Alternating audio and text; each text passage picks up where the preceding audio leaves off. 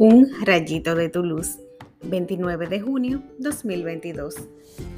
El Señor seguirá librándome de todo mal, me salvará y me llevará a su reino del cielo.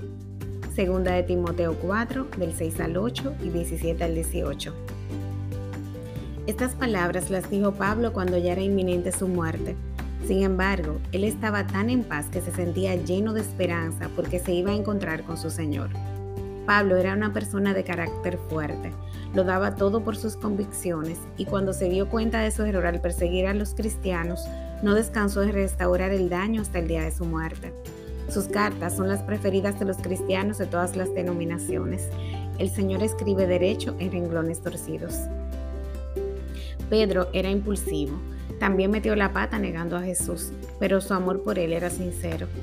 Jesús mantuvo su confianza en él y le entregó la iglesia porque lo importante no es quién la dirige en la tierra, pues al ser humano es imperfecto.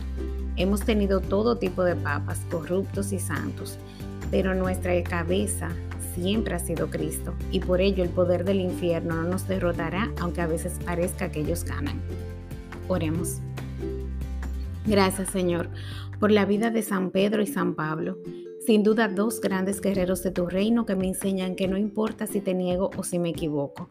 Lo importante es darme cuenta y levantarme una vez más. Tú siempre me das la mano y me muestras el camino que debo seguir. Gracias por seguir confiando en mí. Te prometo que haré todo lo que me toca porque sé que tú harás el resto. Amén.